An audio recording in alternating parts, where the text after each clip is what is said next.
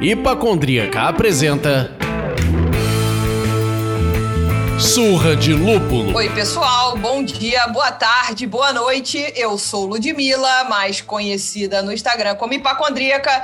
E no primeiro programa desse ano, que promete ser melhor do que o que passou, vamos receber Felipe Freitas, criador e gestor do site Catalise. E aí, Felipe? Oi, Lud. Boa noite. Tudo bem? Como é que você tá? Começando esse ano aqui agora, que realmente a gente espera que seja bem melhor do que 2020. E é um prazer aqui estar com vocês dividindo esse espaço aqui do Surra de Lúpulo. Maravilha. Oi, Felipe, e eu sou o Leandro, mas hoje podem me chamar do analista de boteco em home office.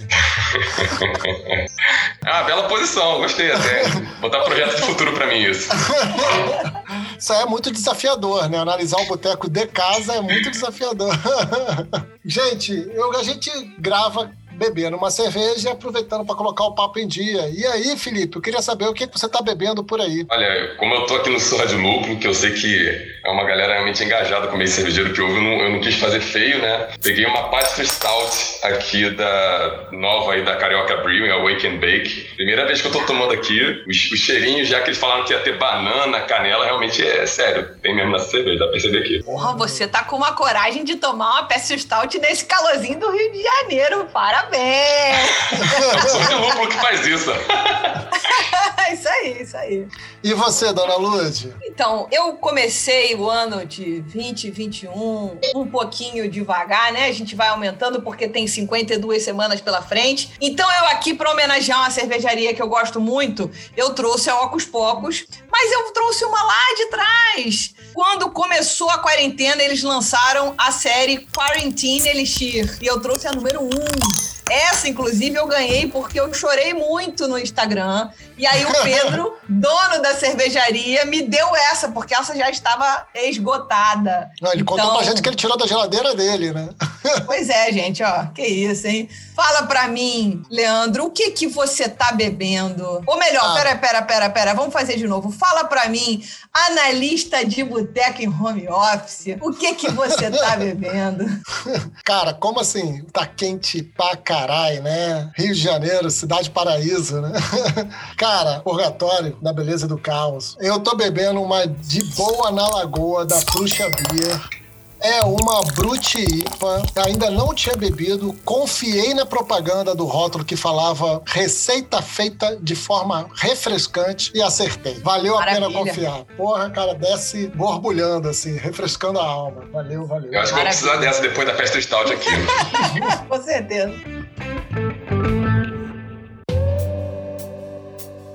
Então, pessoal, a gente pegou e fez uma provocação com os nossos ouvintes e seguidores ali do Surra de Lúpulo e da Hipacondríaca e pediu que vocês nos enviassem em áudio preferencialmente desejos para o meio cervejeiro no ano que acabou de chegar, no ano de 2021. Porque a gente precisa começar com o pé direito, não é verdade? Então, para começar com o pé direito, a gente precisa ter bons pensamentos e desejos. Então, assim fizemos.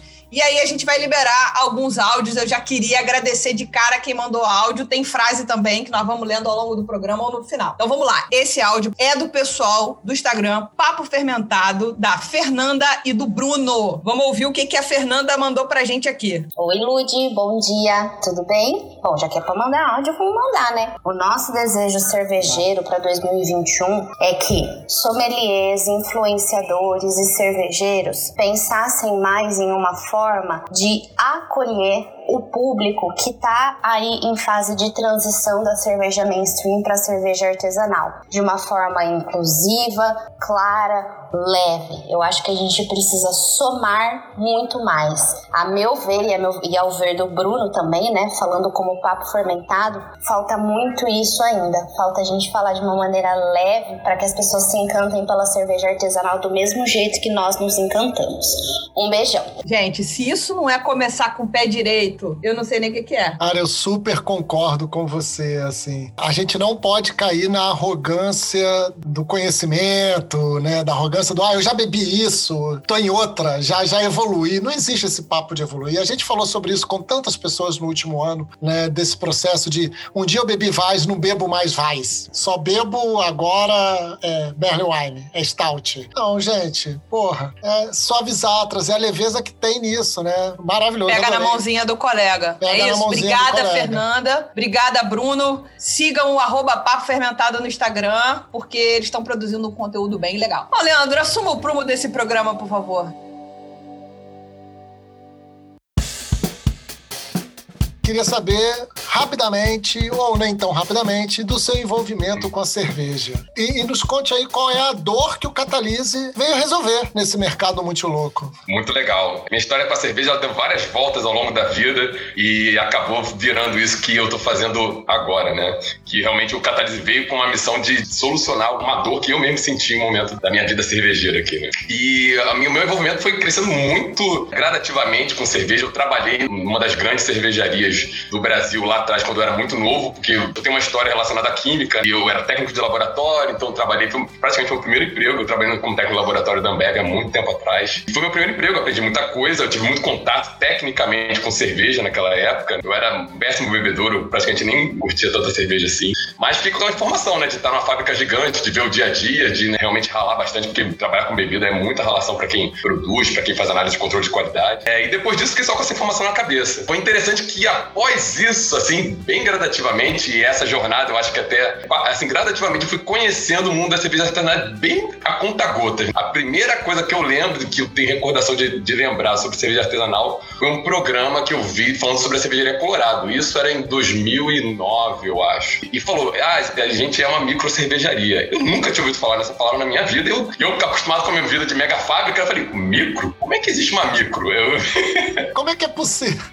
Como é que é possível ter uma micro cervejaria? Como é que funciona isso? E uma coisa que me chamou muita atenção quando eles apresentaram as cervejas eram, sei lá, seis ou sete tipos de cervejas diferentes, né? E eu trabalhei numa fábrica nunca tinha visto. Assim, já vi algumas cervejas diferentes, mas naquela quantidade eu nunca tinha visto. Aí eu olhei e falei, nossa, essas são as cervejas que não são a Pilsen, né? Eu fiquei com isso na cabeça. Mesmo tendo tra- trabalhado numa fábrica, eu não tinha esse conhecimento. E até que um belo dia eu entrei no supermercado e vi as tarjas coloradas lá. Eu falei, pô, tem que provar que, como é que é esse negócio aí. É essa curiosidade do primeiro passo que depois precisa do acolhimento para você ir se desenvolvendo. Como eu não tive ninguém para me explicar, eu esco- eu escolhi muitas coisas erradas para aquele meu momento. mas, mas algumas eu gostei, outras eu detestei. Mas simplesmente é porque meu paladar não estava preparado para beber ainda. Sim, a, a Visno. Isso, e a Demoselle também, eu lembro, a Demoselle foi a primeira cerveja.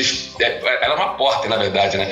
Foi uma experiência muito estranha pra mim tomar uma cerveja daquele tipo, há sei lá quantos anos atrás. Não são cervejas Mas- de entrada, né? Assim, normalmente, né? É, mas ficou o mosquitinho da curiosidade, isso ficou. Aí eu lembro, assim, de repente, a minha primeira paixão, realmente, que eu, é uma cerveja que eu bebo até hoje aí, que é a Paulaner. A Paulaner foi a primeira cerveja que eu bebi sensorialmente, me agradou. E como eu sou um cara curioso, eu vi que, nossa, aqui tem, ser- tem cara de ser uma coisa muito antiga, né? Isso aqui existe há sei lá quantos séculos. Eu ficava curioso na história que tinha por detrás da Paulaner, que é o que a marca Paulaner transmite. E a partir dali, eu comecei a minha trajetória de tentar ir buscando, entendendo. Pouco mais tempo conheci amigos que, que conheciam mais de cerveja do que eu, a gente começou a conversar. Depois de um tempo, eu entrei para uma confraria de cerveja artesanal que tem aqui da Tijuca, onde eu conheci mais galera. Eu aprendi muito dessa cultura cervejeira, da galera estar junta, de, de dialogar, de trocar ideia. E num certo momento também comecei a me coçar, que eu falei, pô, já tô sabendo tanta coisa, eu queria fazer alguma coisa a mais com isso. Aí eu tive a ideia genial, pô, quero abrir uma cervejaria cigana. Eu era aquele negócio, né? quero abrir uma cervejaria cigana. Tinha aparecendo um monte, né?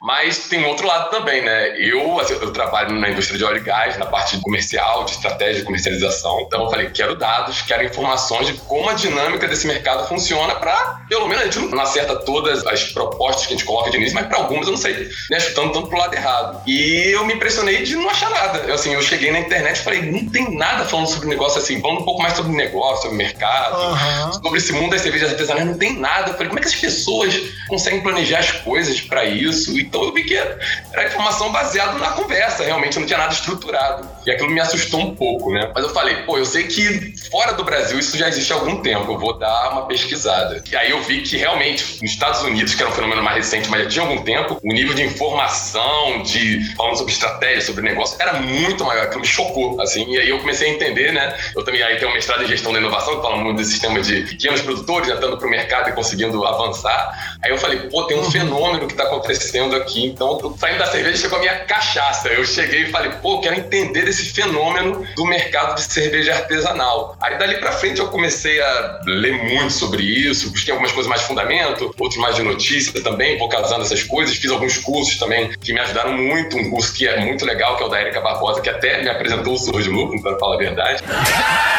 You're breathtaking! Eu fui um aluno dela e hoje em dia sou um professor do curso lá falando sobre mercado. Depois eu fiz um curso de sommelier também, né? Sou sommelier de cerveja. E junto com isso tudo, comecei a planejar uns três anos, dois anos atrás, o que é o que a Catalyst está sendo hoje em dia, né? Que é ser uma fonte de informação com uma carga analítica interessante para as pessoas pararem para pensar sobre o mercado. Porque quando eu fiz o meu mestrado, uma das coisas mais importantes que eu lembro que um professor me passou, ele falou: a indústria, ela precisa ser pensada, ela não pode sair só fazendo. Quando ele me falou isso, me marcou muito. Falei: realmente a indústria precisa ser pensada, né? E é isso que a Catalise vem um pouco adicionar para o mercado de cerveja, é pensar esse mercado. Isso aí que é a minha proposta. Esse teu comentário em relação a você pegou, pelo que eu entendi, você em 2015 foi lá, pensou em abrir uma cigana e desistiu. Exato. Porque você não achou as condições necessárias, o cientista que reside em você o Exato. insano por dados que existem em você não permitiu que você se aventurasse dessa maneira. Porque você não tinha as informações necessárias. E a gente aqui do lado de cá, o de Lúpulo, eu, o Leandro, e no final do ano passado a gente liberou o resultado na, do primeiro retrato cervejeira, cervejeira do Brasil que a gente fez. E a gente já está montando uma equipe multidisciplinar para construir a segunda pesquisa, para que ela seja mais assertiva, para que ela seja mais objetiva, mais direta, para que traga mais dados, para que a gente possa, empiricamente ainda, começar a construir um histórico de consumo, um histórico de tudo, para a gente criar essa base. É, porque assim, vou cortar umas aspas suas aqui, Felipe, que eu achei muito, muito okay. legal. Você falou, ah, é informação da conversa, não é estruturada. Né? Sim, existe muita informação não estruturada no mundo, existe muito conhecimento não estruturado no mundo, mas existe uma necessidade para democratizar essa informação, para democratizar esse conhecimento, que este conhecimento não estruturado seja estruturado. Então, assim, não é ignorar o bate-papo entre cervejeiros, não é ignorar isso, é não é estruturar esse bate-papo. É falar, ah, então isso que você está falando significa isso, isso, isso, isso. Como é que você começa a estruturar essa troca de experiência e essa troca de coisa? É um puta desafio, mas extremamente necessário, né? porque senão você não democratiza. Você vai sempre precisar estar no lugar certo, na hora certa, com a pessoa certa, ouvindo aquele conselho, aquela experiência antes adquirida, né? E não dá, por mais lives que nós tenhamos, não dá para compartilhar tudo assim, cara. Perfeito, é. Você, você cria só um sistema caótico onde você não consegue fazer uma leitura um pouco mais racional. Isso aí é o que acaba acontecendo. Sem dúvida. Exatamente.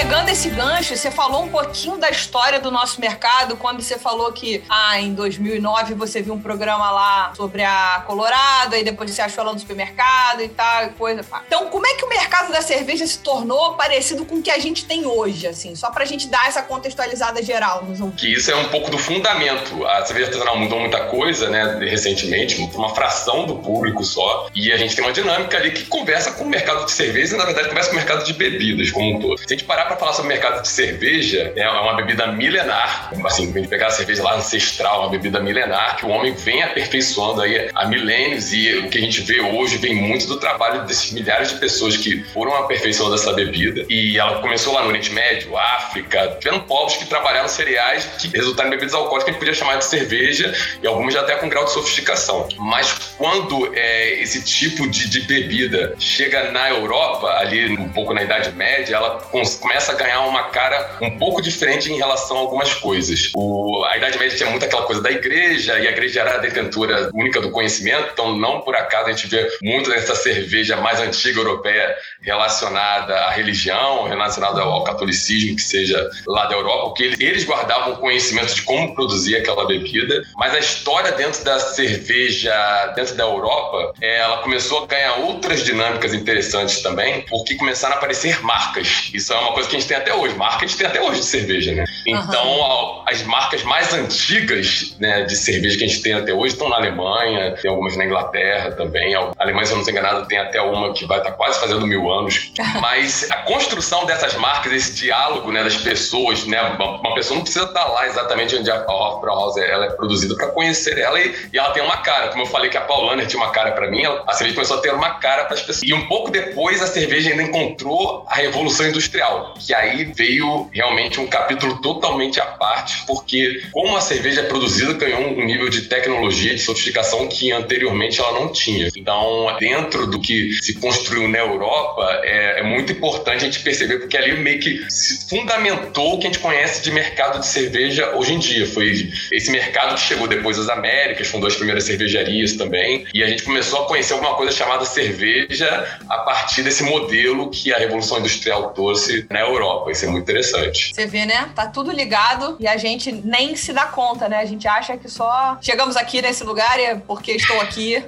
Isso Sim. foi importante. Se você parar pra pensar, que a escola alemã, ela traz ali marcas mais antigas do mundo, mas ao mesmo tempo hoje ela nem é mais nem faz mais parte dos estilos mais bebidos do mundo, ou faz, eu não sei se faz. Hum, né? Isso é uma ótima questão. Né? Porque aí começa a faltar os dados, mas a Pilsen ainda é o estilo mais bebido do mundo? Com certeza ainda é. Ou é no Brasil o estilo mais bebido no Brasil? Não, é o estilo mais bebido do mundo e isso é um capítulo meio que é um grande finale, eu, eu acho, dessa história da cerveja na Europa, que aí é o surgimento das marcas que começaram a formar o que a gente chama hoje de conglomerado. Aqui a gente tem a Heineken, a gente tem a Carlsberg, a gente uhum. tem a. Stella Artois, essas marcas que a gente praticamente é difícil. No mundo inteiro alguém ao menos já bebeu uma vez ou já viu a cara dessas marcas. E essas marcas, elas num determinado momento, uma conjunção de fatores ali, não só da produção, a própria Revolução Industrial mudou. Você começou a ter ferrovia, você começou a ter rodovia, você começou a conseguir ter escala para poder fazer as coisas não só na produção como na distribuição. Tudo começou a mudar. A sociedade, né? A cerveja fala muito sobre sociedade. A sociedade começou a mudar ali e a cerveja começou a mudar um pouco junto também. Uma coisa que é bem interessante, esse estilo Pilsen, né, que vem da, da família das Lagers lá, algumas pessoas chamam até ele meio de estilo canibal, porque ele é canibal por natureza, assim. É muito interessante você pegar algum, algumas regiões da Alemanha, a Alemanha tem muitos estilos regionais, e o Pilsen, né, ele nasceu, ele estava ali mais ali perto do sul, então ele tem, tinha aquela região como uma região que ele dominava, mas depois ele começou a querer se espalhar pela Alemanha. Então, você for até no Wikipedia mesmo ler sobre o história de alguns estilos, eles falam de como os produtores lá do século XVI ou XVII ficavam preocupados de como aquele estilo lá das cervejas largas, que era uma grande novidade, não tinha esse conhecimento todo que a gente desenvolveu hoje para denominar essas coisas, é, tomavam mercado e aquilo não era a cerveja que eles produziam, eles temiam a, a entrada daquela cerveja. De uma certa maneira, essas grandes cervejarias começaram a entender o poder que esse estilo, aquele tipo de bebida ali, que é um, uma bebida mais soft, que, né, que agrada muito os paladares, enfim, depois eles trabalharam isso de outras formas também, como aquilo ganhava volume. E como eles começaram a deter também o poder de distribuição, o poder de marketing, assim, cerveja passou a ser o que você via na televisão. A história que era contada nos programas esportivos, novela, ou qualquer TV show que fosse que tivesse no mundo, para te contar o que era cerveja, era a cerveja que até você gostaria de beber, porque era a cerveja do seu tempo, era a cerveja que estava sendo contada para você. Todas as grandes cervejarias começaram a investir massivamente nesse estilo, e é uma coisa muito interessante, porque tem uns gráficos que mostram isso dos números de cervejarias, né? Todos esses lugares que tinham cervejarias mais regionais começaram a sofrer muito com essa competição e começaram a sair do mercado. Então, uma coisa que você tinha, principalmente nesses países tradicionais, um número de cervejarias alto, né? Alguns conseguiram manter mais, outros menos. Até no próprio Estados Unidos, sei lá, uns, sei lá, uns 200 anos atrás, tinham bastante cervejarias. Quando essas grandes cervejarias começaram a jogar com esse poder de escala e avançar para o consumidor, essas outras cervejarias começaram a sair do jogo. Então a gente começou a ver um, um crescimento do volume que as cervejarias produziam, que era uma coisa megalomaníaca, vamos dizer assim, mas a quantidade de cervejarias diminuiu com isso tudo, né? Poucos players começaram a dominar os mercados de várias regiões. Isso aconteceu no mundo inteiro. Não teve uma, um lugar no mundo que não passou por esse fenômeno. Algumas regiões um pouco menos e outras, assim, praticamente só, só conheceram essa história da cerveja também.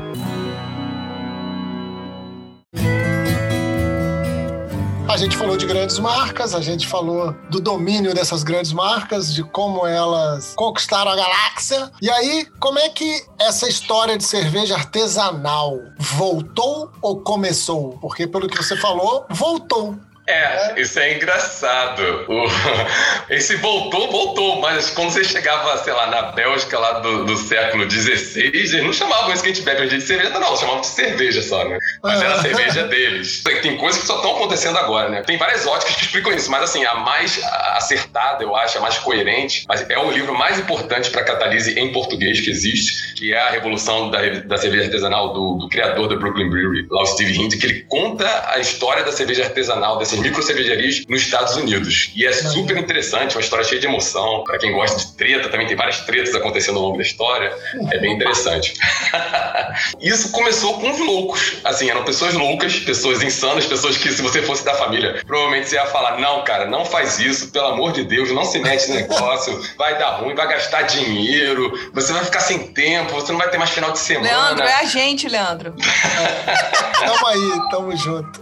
Essas eram as pessoas que lá no final dos anos 70, muito motivadas, aí tem uma série de fenômenos associados a isso, né? Do mesmo jeito que, por exemplo, a televisão facilitou muito a ascensão da cerveja de mainstream que a gente conhece hoje, porque as pessoas começaram a conhecer aquele tipo de cerveja, o movimento dos cervejeiros caseiros nos Estados Unidos começou a despertar um tipo de paixão pela produção de cerveja que os Estados Unidos não conhecia, que era uma coisa muito nova. Quando a produção de cerveja caseira ganhou legalidade e os cervejeiros caseiros começaram a aparecer, começou a se formar uma cultura cervejeira norte-americana ali, muito inspirada nas cervejas europeias, que era que eles conheciam de coisa mais diferente, algumas pessoas. Só que tem um marco ali no final dos anos 70 que o número de cervejarias naquela época continuava diminuindo, né? Fechando, fechando, fechando. E tem um encontro de um grande fã de uma cervejaria, que era a cervejaria Anchor, lá de São Francisco, na Califórnia, que encontrou o dono da cervejaria, pediu, ele era fã da cerveja, e falou: oh, o dono da cervejaria tá ali. E ele descobriu que o cara falou: Cara, não dá, assim, a gente não tem mais como continuar com essa cervejaria, a gente vai fechar a porta, a gente acabou pra gente. Ele era tão alucinado pela cerveja da Anchor, e ele era um cara que tinha posses também, falou: Não, eu vou comprar essa cervejaria, pra eu vou tentar reestruturar, vou tentar levar ela pra frente. Ele comprou, quando descobriu, assim, como era a coisa, ele viu que era bem pior do que ele pensava. Mas ele não desistiu. E, junto com esse fenômeno que estava acontecendo dos primeiros fãs de cervejas diferentes, que naquela época também não era chamado de artesanal nos Estados Unidos, eles começaram a ver a Anchor como um ponto de inspiração. Aí já começam os outros capítulos, né? Esse cara inicial ali que começou tudo, e começam a ver uma, uma, início de uma primeira fase de, de empreendedores, de cervejeiros comerciais, mais da cerveja artesanal nos Estados Unidos. E isso brincando aqui, falando sobre Guerra de Três Amigos, aquela coisa da, dos Ewoks se juntando, né? Eles começaram a conversar, sabe, querer saber sobre aquele tema. E uma grande cervejaria que nasceu ali logo naquele no capítulo seguinte, vamos dizer, é a Serra Nevada, que o, uhum. o Grossman lá, que é o, o, dono da Serra Nevada, ele sempre fala isso, ele, pô, Anchor Brewing era uma inspiração para mim, eu vi eles fazendo, acontecendo, e eu queria também ser uma coisa assim, só que também todo mundo chegava e descobria que era bem pior do que se imaginava, isso aí. Não, não, não faço nenhum paralelo com as cervejeiras artesanais que a gente conhece no Brasil.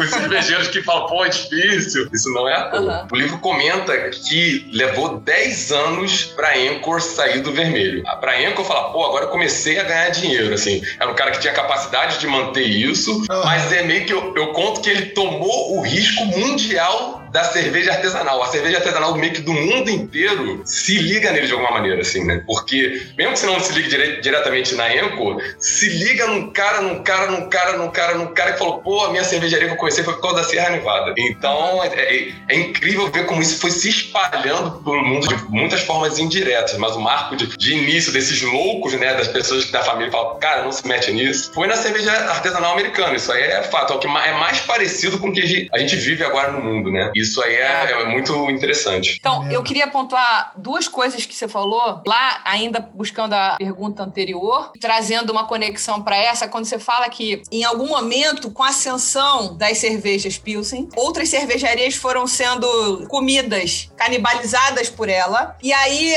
a gente também percebe o crescimento desses grandes conglomerados de cerveja e que detém a distribuição e tudo mais. Era um movimento de expansão. Agora a gente está vivendo ou tentando viver aquele momento de ainda tem esses conglomerados que dominam a distribuição, que lá, blá, blá, mas agora vem numa contramão por conta dessa história de cerveja artesanal, entre aspas, e especial, entre aspas, porque todo mundo é fabril, mas com esse conceito do beba menos, beba melhor, do beba local, ou seja, vamos fazer um marketing positivo para bebe aqui na tua região. Cerveja fresca. Cerveja fresca. E ao mesmo tempo, a gente se depara no, no mercado brasileiro. Enfim, eu adoro provar cervejas de outros estados, mas teoricamente eu estou nadando contra a maré. Eu deveria estar bebendo apenas as cariocas, né? De preferências aqui.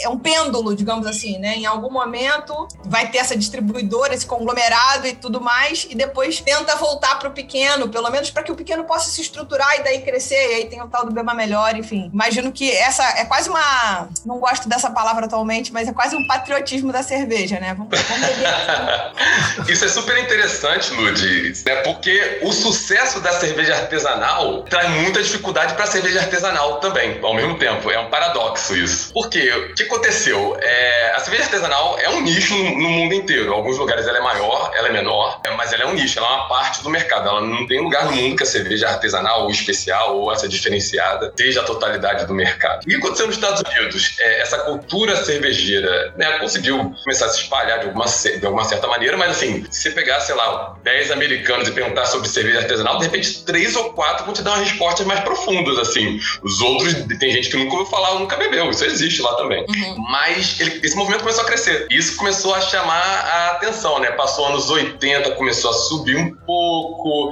né? Aquela coisa que os Estados Unidos tinha menos de 10 cervejarias no final dos anos 70, depois já chegou a mil, depois. Aí veio uma fase que o pessoal começa a entrar muita gente que tá querendo só se aproveitar, mas que não entende muito de cerveja, nem sabe o que tá acontecendo, mas pô, isso aí tá dando dinheiro. Aí começou a subir, subir, subir, aí deu uma estagnada também. No, é, a subida não foi linear, né? É, dá uma estagnada, volta e depois volta a subir de novo. E o que é mais engraçado dessa coisa da cerveja artesanal dos Estados Unidos? Tiveram já muitas fases, assim, as cervejarias se inspiraram na Serra Nevada, mas nem toda cervejaria artesanal nos Estados Unidos agora é igual à Serra Nevada. Começaram a vir outras gerações que começaram a inovar não só no líquido, na bebida, mas na maneira que a cerveja chega até você. Isso que é a coisa mais fantástica do mercado americano, né? Você pegar, é o que eles chamam de, também de ocasiões de consumo, né? A cerveja começou a ganhar muitas ocasiões de consumo que antes ela não era utilizada. Cerveja onde é presente, cerveja você vai para uma roda de amigos para beber cervejas diferentes que você só bebeu uma vez, de repente não vai beber mais. Não, antigamente cerveja, tipo, eu tenho essa marca aqui, vou comprar três caixas dessa marca, vou levar para casa, vou ficar uns dias bebendo. O mercado da cerveja mudou totalmente. E a Sim. cerveja artesanal, esses pequenos produtores, começou a ganhar espaço. Aí tem duas coisas, né? As grandes cervejarias começaram a ver que aquilo era um movimento meio que incontrolável e de crescimento contínuo, que no começo, quando não tinha um percentual do mercado que não, que não fazia diferença, assim, ele não, de repente nem sabia o que estava acontecendo, assim. Mas quando eles começaram a perceber um percentual do mercado migrando para um produto que era muito diferente do que eles produziam, uhum. cresceu a antena, né? Eles falam, caramba, a gente tem se, como se fala na linguagem do marketing, tem que se posicionar em relação a isso. Sim. Sim. Aí tem várias histórias, né, de marcas que eles tentaram criar, algumas deram certo, outras não deram certo, mas a maioria não deu certo. E o que, que eles viram que funcionava? O que funciona é a aquisição. Essas microcervejarias servem de um laboratório de coisas que dão certo ou não, e quando tem um tamanho interessante, e quando é interessante para uma grande cervejaria comprar, eles fazem proposta para comprar essas cervejarias. I'm gonna make them an offer again. E algumas grandes cervejarias dos Estados Unidos não existem aqui no Brasil. Todas elas têm algumas pequenas é, cervejarias dentro né, do seu portfólio, dentro da, do seu né, coletivo, que eles chamam às vezes lá de cervejarias. E o destaque realmente é a Bembev, que é a dona da Bev aqui no Brasil. Lá nos Estados Unidos tem 11 cervejarias. Falando dos micro, né, que aqui a gente está também falando dos micro. Uma das coisas mais legais da cerveja artesanal norte-americana foi possibilitar o surgimento de produtores muito pequenos, que é aquele cara que de repente está na esquina da sua rua, só vende ali e tipo a galera do bairro conhece e que muitas vezes tem uma cerveja muito boa boa. Uma brincadeira, né? Imagina um primo seu que mora de repente numa cidade distante e fala: pô, Ludmilla, um dia você vai visitar ele lá, pô, você gosta de cerveja, né? Eu gosto. Pô, abriu uma cervejariazinha aqui que parece um bar aqui, nunca fui lá. Vamos lá? Vamos. E você descobre que tem um tap room brew pub naquela cidadezinha pequena. Isso começou a acontecer nos Estados Unidos, assim, né? E é muito interessante porque hoje em dia os Estados Unidos têm 8.500 cervejarias. se não me falha a memória, é o lugar do mundo com mais cervejarias do país. Mas até antes da pandemia, 70% dessas cervejarias eram cervejarias de venda direta no balcão. Você só faz ali e vende ali um, um volume que para o mercado total, assim, não faz a menor diferença, mas para aquele bairro ali é a cervejaria daquele bairro, assim. E isso é uma coisa que antes dessa revolução da cerveja americana era impensável, assim, a não ser desses países de tradição europeia que tem uns negócios assim, mas que o negócio tem 500 anos que tá lá, assim, né? É totalmente diferente. No mundo contemporâneo, essa cara contemporânea que os Estados Unidos soube fazer em relação a isso e as dinâmicas também, provavelmente, assim, quando a falando lá do Egito Antigo, lá do início da cerveja, não tinha nenhuma hipacondríaca no Egito Antigo. Mas os Estados, os Estados, Unidos devem ter algumas hipacondríacas lá, porque esse mercado, nessa inovação de produto e tudo mais, eles conseguiram trazer esse mundo novo da cerveja também. Caralho. Como no começo do programa a gente falou sobre a participação dos ouvintes mandando os desejos para o ano de 2021, vamos liberar mais um áudio e esse áudio é praticamente da madrinha desse programa. Ela que está com esse áudio agora batendo o próprio recorde dela de participações. Então, Bia Morim mandou uma mensagem pra gente. Vamos ouvir o que Bia Morim, uma das tias da cerveja, mandou pra gente. Vamos lá. O meu desejo para 2021 para o mercado cervejeiro é que a gente consuma sem moderação muito conhecimento, que a gente se desenvolva como mercado e que a gente tenha temperança no nosso consumo de álcool e bastante consciência para que a gente tenha muita saúde. Coisa maravilhosa, né? Coisa gente é a fada do mercado cervejeiro, Mas, cara, que festival de gancho foi esse, Felipe? Pelo amor de Deus, como manter-se na pauta depois desse papo, cara? Puta que pariu. mercado de cerveja é mega interessante. em primeiro lugar, eu pensei no Paradoxes Lúpulis, que vem lá do nosso grande filósofo Antônio Carlos Bernardes Gomes, também conhecido como Mussum, né? o Paradoxus Lúpulis que fala disso, que dessa parada do mercado cervejeiro crescer ser um problema para que o mercado cervejeiro possa crescer, o cervejeiro artesanal. E aí, para me dar uma guia, por favor, você comentou muito da questão do domínio das grandes, das grandes produtoras na parte da distribuição. Mas existe Sim. uma ponta que afeta demais o consumidor final, que é o preço. E as grandes produtoras e as grandes fábricas dominam também muito a aquisição de insumos. Perfeito. Né? E aí, como o mercado cervejeiro artesanal pode ser mais acessível, quando nessa balança, a hora que uma grande produtora vai comprar lúpulo, ela compra praticamente toda a produção de lúpulo que existe naquela região. E aí você que não é um possível comprador daquilo, você daquela região, você vai ter que comprar importando, pagando outro preço e tudo mais. É um puta desafio. E isso dá o gancho da outra coisa que você... Que é o seguinte, faz sentido que você falou das cervejarias artesanais, né, da, dos pequenos produtores dos Estados Unidos começarem a pensar não só no líquido, mas também na maneira que o consumidor acessa aqui, acessa a bebida e consome a bebida, porque passa a falar, virar tática de guerrilha para garantir a entrega. Então, a experiência passa a ter outro valor. É isso Exatamente. eu tô delirando demais, conectando 10 mil assuntos de uma maneira muito Perfeito, não. Você, você deu, deu 10 mil ganchos que dá 20 mil respostas aqui.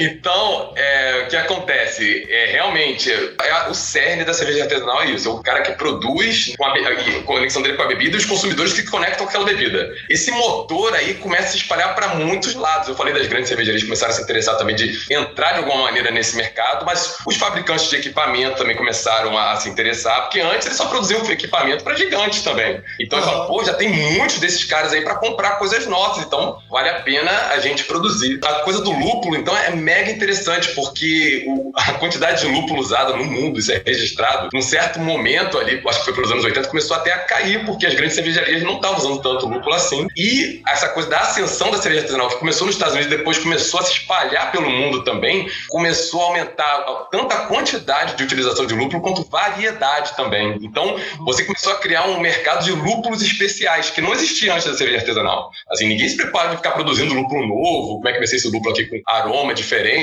com sabor diferente, porque não tinha um mercado para consumir aquilo. Então, esse aquele cerne de inovação, de tra trazer bebidas diferenciadas, de mostrar criatividade. No fundo, no fundo, é mostrar a criatividade do ser humano. Cerveja artesanal também é culinária, se a gente pensar de um, de um certo jeito assim, né? Pô, a gente tem uma culinária super diversa aqui no Brasil, sei lá, na Índia, né? As pessoas chegam lá e fazem pratos que tem a cara da região, produtos da região. A cerveja, ao longo dessa história milenar, ela foi ganhando isso. Teve um período ali de um certo hiato, mas assim, lógico, não terminou totalmente, que foi quando os grandes grupos eh, começaram a tomar mais força e eles né, deram uma, um pause nisso. E a coisa dos Estados Unidos é muito interessante, é que assim, começou um novo capítulo dessa, dessa história da diversidade de cerveja de novo, né? A gente faz uma cara totalmente contemporânea. Essa, muito do que a gente está vendo da cerveja não tem mais nada a ver lá com, com a cerveja milenária antiga, algumas coisas servem de inspiração, mas são muito diferentes. Também já muitas coisas não se parecem mais com aquela cerveja europeia lá da, da Revolução Industrial. Uhum. Muitas coisa, muito, até em relação à dinâmica, né? A gente fala das cervejas hoje em dia que é só um lançamento e acabou, vamos dizer assim. Isso aí também nunca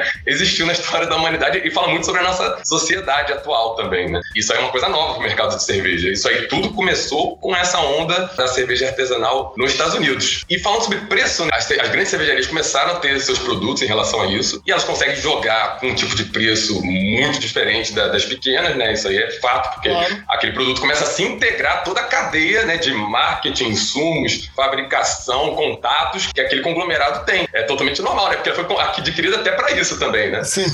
Mas uma coisa interessante também nos Estados Unidos é que algumas dessas cervejarias artesanais que estão dentro da Brew Association, né, não são a maioria, também se tornaram muito grandes, assim, num tamanho que aqui no Brasil a gente nem, nem tem conhecimento ainda de cervejarias que a gente chama de artesanal. Né? As dez primeiras lá que saem no ranking da Brew Association, tem a Samuel Adams lá, né, da, do Boston, uhum. a própria Serra Nevada, é, a New Belgium, a Brooklyn, são cervejarias bastante grandes. Assim, ela tem um tamanho assim que ela não consegue chegar no preço desses conglomerados, mas elas têm um jogo de preço muito maior do que as pequenas também, que é aquela nano lá que está produzindo na esquina de algum bairro ali. Mas o que acontece também, os Estados Unidos, né, essa coisa do empreendedorismo, de fortalecer a economia, começou a criar regras diferentes para essas cervejarias. Então, você tem uma cervejaria de um tamanhozinho pequenininho assim, ó, as regras que a gente vai cobrar, porque a gente sabe que é totalmente, a sua operação é totalmente diferente dessa que tem esse tamanho aqui. Então, tributário, legalização, essa coisa, tudo, tudo começou a ficar diferenciado. Isso eu tô falando dos Estados Unidos como um todo, mas assim, os Estados Unidos é tão grande quanto o Brasil também, e isso é uma das grandes semelhanças do mercado americano para o brasileiro. Tem estados Estados Unidos também tem pouco cerveja artesanal ainda, assim, tem muita coisa para crescer com uma série de questões. Mas, assim, de uma maneira já bastante relevante,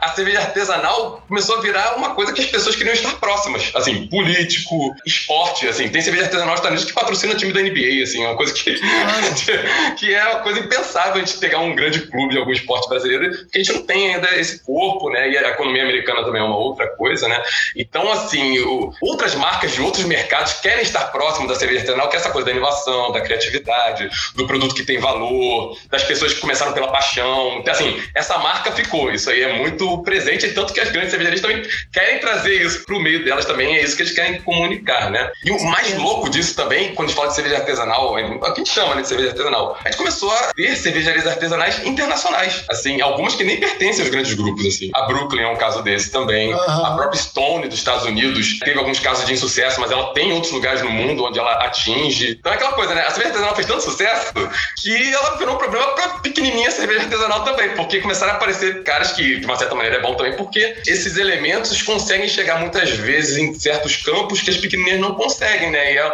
é um primeiro contato para muitas pessoas, né? Então, assim, essa dinâmica fica. Isso aí não, não tem mais volta, não. Vai ter os grandes da cerveja artesanal, muito pequenos, todo mundo vai ter que conversar. Voltamos aos paradoxos do Luplis. né?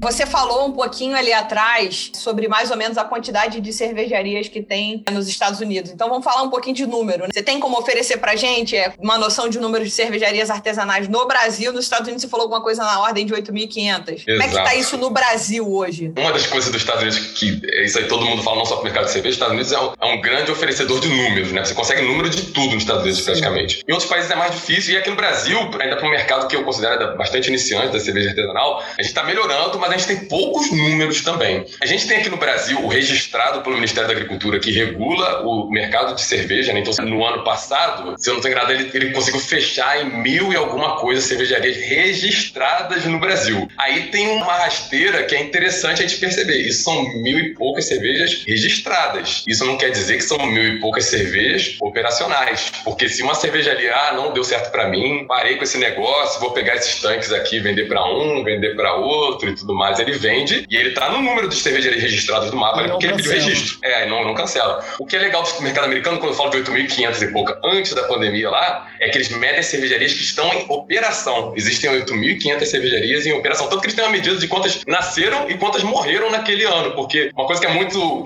é, natural no mercado de cerveja artesanal, porque muitos são pequeniníssimos negócios, às vezes problemas pequenos, sei lá, é, uma, cervejaria que era um marido e mulher, né, e tava aí, aquele negócio era deles, tiveram um problema conjugal, querem se separar e o negócio não tinha como continuar. A cervejaria acaba. Assim, não tem ninguém para tocar aquilo, não é uma corporação que, que tá por detrás uhum. é, tocando aquilo. Então, cervejarias artesanais, micro cervejarias, né, morrem. Então, ela, ela, elas morrem, mas muitas nascem. E há muito tempo já, esse delta entre quantos nascem e quantos morrem nos Estados Unidos é sempre positivo. Assim, tem sempre mais cervejaria entrando do que saindo, mesmo que nos últimos anos essa taxa tenha diminuído também. Assim, a gente está falando que o mercado de cerveja artesanal nos Estados Unidos está chegando numa maturidade. Assim, não dá para você ficar crescendo acelerado o resto da sua vida. Isso não existe, assim, né? Você começar a desenvolver outras estratégias, que é o quê? A gente tem que chegar no público que a gente ainda não falou, que nunca, assim, né? Tem uma certa galera que esse discurso que a gente tinha chegava fácil, e tem uma galera também que esse discurso que a gente faz não chega tão fácil. Então é muito interessante. A própria Beers Association hoje em dia está investindo muito no diálogo sobre diversidade. Tem que falar sobre diversidade de estilos de vida, de orientação sexual, de, de, de estilos de, de, etnias que tem nos Estados Unidos, que de repente a cerveja artesanal não conversava tão fácil. E simplesmente por quê? Primeiro que a gente, tá, a gente tende a caminhar para um mundo mais civilizado, né? eu acho que é o desejo de todo mundo. E no segundo capítulo também que a gente está falando de negócio, eles veem que eles perdem dinheiro com isso. Que se eles não chegarem nessas pessoas que não dialogam com o mundo da cerveja artesanal dos Estados Unidos, que já cresceu pra caramba, eles falam, não tem como a gente continuar crescendo, porque a gente não tem bilhões aqui para poder chegar né, em grandes meios de comunicação e fazer propaganda da gente. Apesar que a Brew Association já tem um poder muito maior do que o que a gente faz aqui no Brasil. Mas mesmo assim, as pequenas cervejarias não conseguem. Então, as pequenas cervejarias têm que ser incentivadas a comunicar diversidade, essa coisa do, né, da aceitação que o primeiro áudio mandou pra gente aqui, né? Tipo, você não precisa ser entendedor de cerveja. Você... Na verdade, ó, você, do jeito que você é, você pode gostar de cerveja. Essa é, esse é o grande recado, assim, pra você crescer o mercado. Isso aí que é mais interessante. É, eu acho que no final o que fica de, de recado é que crescer em número de cervejaria não bastará se você não aumentar a sua base de consumidor de verdade. Sim. Então, o delta é positivo lá nos Estados Unidos, como você falou. Eles têm a noção de quem abre e quem fecha, é diferente aqui no Brasil, porque às vezes é uma cervejaria fecha e ela continua computada lá no mapa porque vendeu alguma coisa e tal. Mas assim, a gente vai bater no dilema natural. Se não tiver quem comprar, não adianta ficar abrindo cervejaria nova. E nem as que são média e grandes conseguirão prosperar de, de toda forma. Então, Exato. é isso. Olhar para o mercado entrante, olhar para a pessoa que não conhece ainda, pegá-la pela mão, produzir estilos que tenham mais conexão com a entrada. A gente tem Exatamente. Muito nessa tecla aqui. A gente também acredita que esse seja um dos caminhos, né? Então, estamos alinhados aí. É, e tem um outro ponto que foi um gancho que ele levantou lá atrás. Eu vou puxar de volta agora porque ele trabalhou de novo esse gancho, é, que é o seguinte: você falou bastante ali lá atrás da experiência do consumo e tudo mais. E agora nós estamos falando de aumentar essa base de consumidores, né? De apresentar a cerveja artesanal para mais pessoas. Só que não adianta apresentar para mais pessoas e perder as que você tinha anteriormente. Porque, assim, quem você tem anteriormente, se parar para pensar, se a gente fizer aquele exercício lá, o bom e velho Golden Circle, que fala o porquê você faz uma coisa e não o que você faz. É, e a gente fizer isso olhando para o consumidor de cerveja artesanal, o consumidor de cerveja artesanal, o que motiva ele no geral, eu estou dando aqui um pitaco sem dados, mas um pitaco olhando aqui uma antropologia suave, que é olhando para mim, é eu gosto de experimentar coisas novas. E neste momento, para falar a verdade, nos últimos 17 anos eu gosto de experimentar cerveja, mas se alguém conseguir me apresentar bem café, vinho, gin, eu posso migrar de mercado. E a gente já tem visto esse movimento acontecendo em algumas pessoas, né? Outra coisa, então você vai lá e fala, putz, beleza, cerveja já chegou ali numa fórmula de Neipa, que todo mundo bebe Neipa, tem Neipa pra caralho, não sei o que tal, parará. Eu, como motivação pessoal de consumidor e consumidor artesanal, começo a buscar uma outra coisa que desperte essa curiosidade do meu paladar. Então, a cervejaria tem que ter um cuidado muito grande de não só pensar no consumidor novo, mas na manutenção do consumidor antigo baseado em experiência e não só em fórmula confortável. Né? Tô muito louco? Olha, Lúcio, eu fiquei meio preocupado agora porque eu tô sentindo que a gente tá perdendo o Leandro para outras bebidas aí, então a gente tem que agir rápido aí. a, gente, a gente tem que agir rápido, porque. Ah, isso é muito volúvel.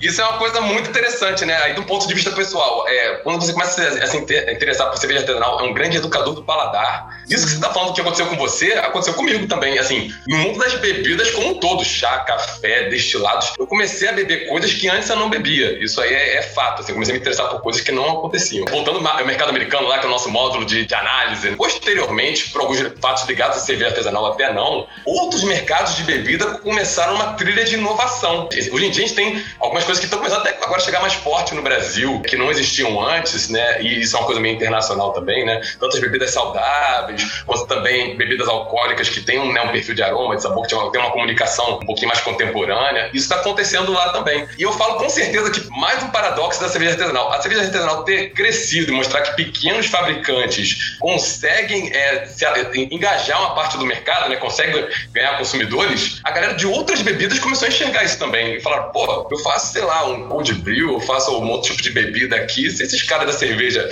conseguem arranjar X pessoas para poder vender, eu vou também tentar aqui, eu vou fazer umas latas diferentes, coloridas, criar um nome bacana. E esse é um dos grandes problemas da cerveja artesanal nos Estados Unidos também. Essas novas bebidas também estão chamando muita atenção. E como algumas vezes só a bebida ser um pouco diferente da, da tradição dos Estados Unidos, que é um, um grande bebedor de cerveja também, então vinho, destilado. Tem uma bebida que eu não sei se vocês já ouviram falar, que está ganhando muito espaço nos Estados Unidos, que, que é o Hard Seltzer, que está começando a chegar no Brasil também. É, é uma bebida que tem um gostinho diferente, super fácil de beber, de baixo preço. Então, assim, tá ganhando muita gente. Então, a gente fala até do mercado de bebidas alcoólicas ali. A cerveja artesanal, os competidores da cerveja artesanal hoje em dia não estão só dentro do mundo da cerveja. A pessoa, quando chega às vezes num mercado maior que tem toda essa disponibilidade e a pessoa não entende de nada, assim, só quer experimentar uma coisa nova, fala, pô, tem essa cerveja diferente aqui também, mas tem esse, esse destilado misturado com sei lá o que, com uvas de não sei da onde, com ervas, sei lá, que ela vou experimentar. Aí bebe aquele negócio lá, porque tem uma embalagem bacana, e fala: caramba, isso aqui é gostoso.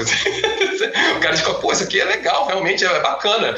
E ali você já conquista um consumidor para aquele tipo de diálogo ali também. E isso demorou, vamos dizer, 30 anos para acontecer nos Estados Unidos lá, sei lá, nos últimos 5 a 10 anos isso começou a acontecer mais fortemente dessa disponibilidade de outras bebidas. Mas como a gente está no mundo de hoje, isso vai acontecer no Brasil muito mais rápido, assim. Esse, a coisa dos drinkings em lata, que está começando a chegar muito forte no Brasil. Essa coisa da bebida alcoólica que traz um prazer sensorial. Isso vai começar a chegar cada vez mais forte no Brasil também. Então, é, isso é uma coisa muito legal de analisar também, de ver como é que essa competição acontece. E um outro lado para a cerveja artesanal interessante também, o que acontece com as cervejarias artesanais dos Estados Unidos, e algumas do Brasil já estão começando a investir nisso também. Pô, já que o pessoal gosta de beber isso, eu tenho uma fábrica aqui que tem tanque, que de repente né, é só botar meus equipamentos diferentes aqui que eu produzo isso também, eu vou trazer isso para dentro do meu portfólio. Vou, vou pegar, vou fazer uhum. cidra, vou fazer drink em lata também. Isso é uma escolha que todo mundo vai fazer? Não, mas algumas fazem porque faz sentido pro que eles querem fazer. Engraçado, né? O mundo da cerveja artesanal tá muito ligado como o cerne de origem desses movimentos também que apareceram depois. Isso aí.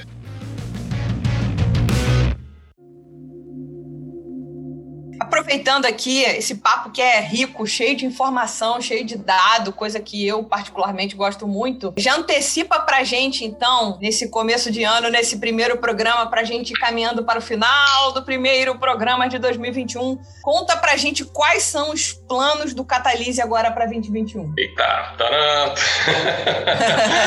é, bom, uma coisa que vai acontecer em 2021. O Catalise ele vai deixar de ser só um site. Ele não vai assim, quando as pessoas pensarem em catalise, o, o meu objetivo, pelo menos, espero que todo mundo compre a minha ideia. Nem todo mundo vai pensar só mais no site. A gente vai ganhar outros formatos de tudo isso que a gente está falando aqui hoje, conversar um pouco mais com as pessoas. Esse, esse aí é, que é, o meu, é o meu grande objetivo. 2020 foi, foi um ano importante, né? Foi um ano, como, como para todo mundo foi meio difícil para mim também, por uma série de motivos. Mas foi muito importante pro, pro Catalisa, porque eu tive muita confirmação das coisas que eu tenho feito, assim. O Catalisa vai ganhar é, conteúdos bastante diferenciados, áudio vídeo, o formato formato do site também eu quero mudar algumas coisas que estão acontecendo lá também, para as pessoas poderem acessar, de repente, dados, informações de um jeito que seja mais atrativo, né? Porque eu sei que nem todo mundo é um mega profissional de algum lugar, que de repente está muito acostumado a falar sobre isso, mas quer saber sobre aquele assunto, e é importante eu ter essa pessoa também comigo, ali dialogando sobre, sobre mercado de cerveja. E eu quero transform, ir transformando a Catalista adaptar também para esse novo mundo que está vindo, né? Então é o único jeito dessa coisa dar certo. E o que eu posso contar para vocês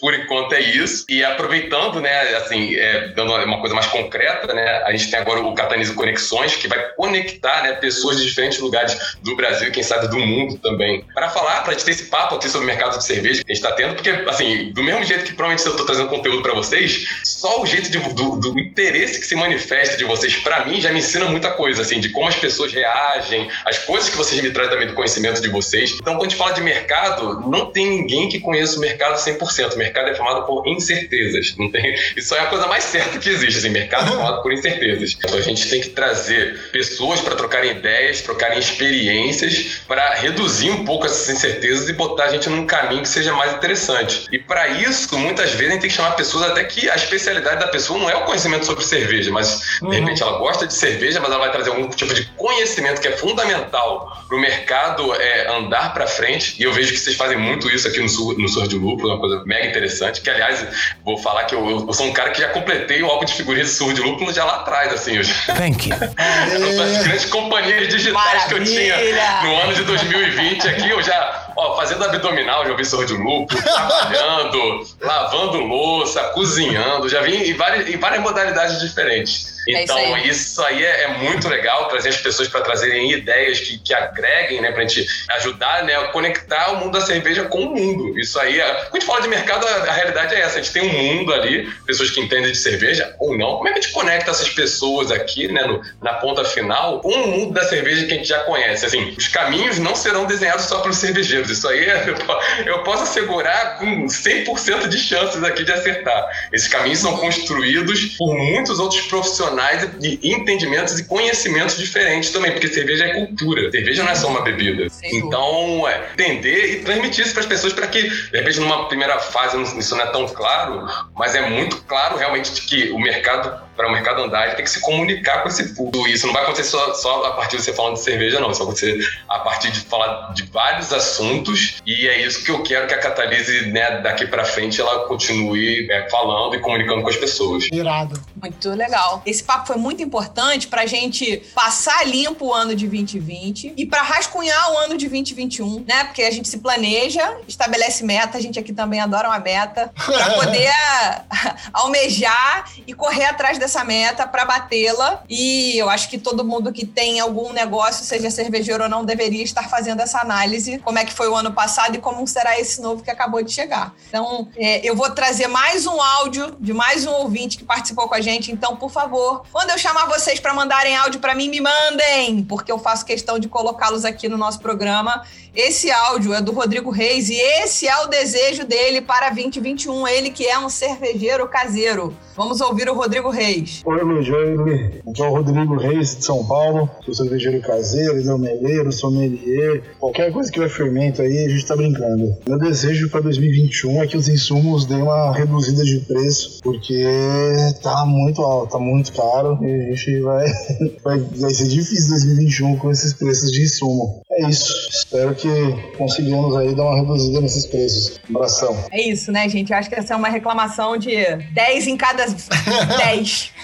então, é, realmente a gente está passando, como somos governados pelo dólar, a gente Sim. passa por esse aperto interno. Falamos um pouco sobre produção de insumos no ano passado aqui internamente. Vamos, vamos explorar muito mais esse tema ainda, porque eu acho que tem muita coisa a falar sobre isso. Leandro, você quer falar mais alguma coisa? Porque no final eu ainda vou ler algumas mensagens que a pessoa ficou com vergonha de mandar áudio. Coisas, do, coisas da sincronicidade. O que foi? Nós tivemos três mensagens de áudio que a gente publicou aqui. Uma falando sobre como receber e dialogar, uma falando sobre diálogo, como a gente lidar com os novos bebedores. A outra falando sobre conhecimento, sobre a gente não ter moderação em buscar aprender, em crescer. E a outra falando sobre pragmatismo extremo, preço. Rapaz, os nossos ouvintes, a gente, se a gente pegar esses três áudios, a gente gente fecha um programa e entrega, entendeu? Participação especial dos ouvintes, surra de lúpulo especial. A gente finge que a gente faz uma pergunta, aí a gente coloca os áudios e acabou, tá entregue. Parabéns, Tá galera. entregue, Muito obrigado.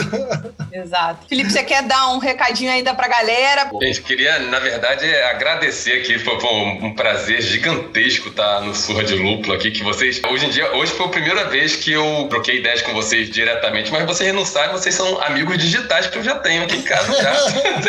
vocês têm um tratamento totalmente especial aqui no meu dia a dia, que começou ano passado com a quarentena, e a quarentena. Eu sou um fã de podcasts, assim, eu ouço podcast pra caramba. Eu acho que até a Catalisa tem um pouco a ver com essa coisa de tanto podcast que eu ouço, eu quero misturar tudo e escrever sobre, de alguma forma, sobre vários temas ali que estão relacionados com aquilo. Então, assim, agradecer, foi um mega prazer estar aqui com vocês. E agradecer também para todo mundo que acompanha tanto o Surra de Lúpulo, quanto também que já acompanha o meu trabalho, assim. Assim, eu, eu só faço isso porque tem a galera que acompanha e eu quero né, atingir cada vez mais pessoas. Então, é deixar esse grande abraço para vocês e para o público aqui também. Arrasou, Muito- foi ótimo. Foi ótimo, muito obrigado, Felipe. Adorei. Assim, se a gente sentar numa mesa de bar, eu acho que a gente vira uma noite falando. Acho que Fudeu, duas. extremamente perigoso. e a gente tem que resolver isso. A gente vai fazer o maior conglomerado no Raoni um dia. E a gente vai sentar lá. Saudade fazer- do Raoni. Pô, a última, a última visualização que eu tenho da Raoni mais próxima de mim foi exatamente do Surra de Lúpulo com o Raoni que eu, que eu vi aqui. Eu falei, meu Deus, que saudade de gastar dinheiro que eu não tenho no Raoni. Bom, então vamos lá ler as mensagens dos ouvintes, tá? O Wagner Serikawa mandou pelo perfil do Surra de Lúpulo que ele deseja que todo meio cervejeiro seja próspero pra gente poder beber mais barato. Então, gente, segue assim a mesma dica. As pessoas querem consumir a cerveja artesanal, mas enfim, fica pesado, né? Fica pesado. É, a gente também teve a participação do Gabriel Gama, que eu brinco com ele, que é um grande amigo, que ele é o Schwarzenegger cervejeiro. O cara é forte pra dedéu. You son of a bitch. E ele, Leandro, é tipo você. Ele gosta de Barrel Aged. Ele queria que ela fosse um pouquinho mais barata. Eu também, Gabriel, eu também. É, a gente também tem mensagem aqui do, Marcelo Renó, que ele quer mais lúpulo nacional. Eu também acho que a gente quer mais lúpulo nacional, né, galera? E Tá a gente vai. conectado. Exato, mais lúpulo. Ele fala aqui de mais lúpulo nacional e mais maltes especiais também nacionais, né? Então vamos dar atenção para o insumo nacional. Falamos aqui do custo do insumo. Então a gente não pode esquecer desse detalhe. Vamos ver a próxima mensagem aqui. É do Oliver Brandão, que ele fala que a gente precisa fazer o quê? Aumentar os consumidores de cerveja artesanal. Você vê, a galera que segue a hipacondríaca, a galera que ouve o Surra de Lúpulo, tá absolutamente antenada no que, que o mercado precisa de verdade para crescer. O pessoal do Onde Comer e Beber Bem, eles falam que tá precisando segurar um pouco essa onda da febre da IPA. Olha logo eu lendo esta mensagem, mas eu vou dizer... O mundo dá voltas, não é mesmo? É, parece que o jogo virou, não é mesmo? eu vou dizer que eu nem acho que eles estão errados, tá? Eu acho que a gente tá precisando, como a mensagem da Bia disse, temperança, meus amigos, né? Nem tanto ao mar, nem tanto à terra. Deixei minha IPA aqui, mas façam outros estilos também, não é verdade? Então, gente, eu queria agradecer a participação de todo mundo. Foi muito legal. Felipe, muito obrigada pelo seu conhecimento compartilhado, porque eu acho que é isso que o Surra de Lúpulo é. Um monte de conhecimento compartilhado. Então, muito obrigada pela sua participação e vamos estrear o ano de 2021 com muita mensagem positiva para esse ano que vai chegar com a vacina, se Deus quiser. obrigada, pessoal. Obrigado.